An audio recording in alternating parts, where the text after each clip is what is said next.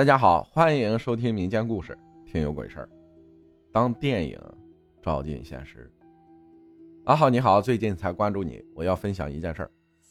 那是我还在上五年级的时候，从小我就特别喜欢看恐怖片儿小时候我就特爱去我们家后边那条路去玩，那条路都是坟，一座座的小山丘上面都是坟墓。所以我就特别相信一些鬼神之事。我经常做一些力所能及的家务事。那一天啊，我正在二楼晒衣服。我们家是一栋四层楼房，我们家阳台那边啊，对面刚刚建好的房子也是一栋四层的楼房，只是还没有装修，还没有装窗户和防盗网。建房的是一户人口挺多的人家。他们家呀，因为违规建房，多占了一些地，把我们家射入阳台那边的阳光挡得死死的，显得比较阴凉。刚好啊，我在二楼晒衣服，我们家的衣架放在阳台上。就在我准备去拿衣架的时候，我的余光好像看到了一抹红色。是的，那好像是一件裙子。我假装不经意的往那边瞥一眼。那应该是个女人，又黑又长的头发挡住了她的脸，让我看不清楚她的脸。她穿着一身红色的连衣裙，我一看这红裙子，心里就莫名的忐忑。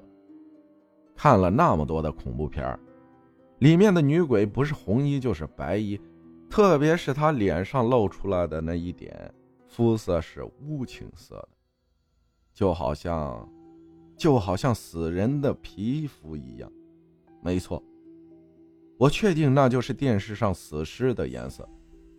我隔壁家爷爷去世的时候，在家摆的灵堂，我就特别盯着他那面无血色的脸看，所以我确定那一眼，我就知道那个女人可能是脏东西。当时我的心里一紧，我很怕他知道我看见了他。所以我假装很镇定的，缓缓的把头扭到一边，但是我的余光还是可以看到那边。奇怪的是，那抹红色竟然不见了。我假装走到二楼的楼梯口，确定了对面看不见我这边，确定了这是个死角，我拔腿就跑，我什么都不敢想，大脑里一片空白。鬼片里的东西，让我给遇着了。那个时候，我的奶奶还没有去世，我的奶奶和我妈妈在摘菜。我把刚刚的事儿和他们讲了，显然我的妈妈是不相信我的。但是我的奶奶开口说，在几十年前，他们才买了这块地。这块地在一百多年前是一个破旧的寺庙。当时那里死去了很多人，小孩子十二岁之前很容易碰见这些。好像是为了安慰我，我妈妈一个劲儿的说：“是我眼花，一定是看错了。”又是几年之后吧，那个人家里一个媳妇儿和我妈妈比较玩得来，无意间听见他们闲聊，就说他们家做房子的时候，挖掘机。在他们家的地基中，挖出了一窝幼蛇。我当时心中就感觉不妙，就去离我家比较近的一家信神的店子里。店家比较好心，一块钱给了我一些符纸和钱，说让我在傍晚六点之前烧掉，能保平安。后来我才想清楚，一块钱能买什么呀？是店家在积善德。后来。我就再也没遇到什么奇怪的事儿了。还有两则事儿啊，是我身边的亲人经历过的。我有一对双胞胎弟弟，当时我也并不是很大，因为有了两个弟弟，家里人就对我管的比较松了。我那个小弟弟因为双胞胎的缘故，生下来啊只有三斤八两。后来满月了，回家了，但是也是经常的生病。有一次，他是感冒了，就在医院回来的路上，要经过一条路，再往前面走一点就是坟山。我的小弟弟每天都要去医院做雾化，每天都会经过那条路。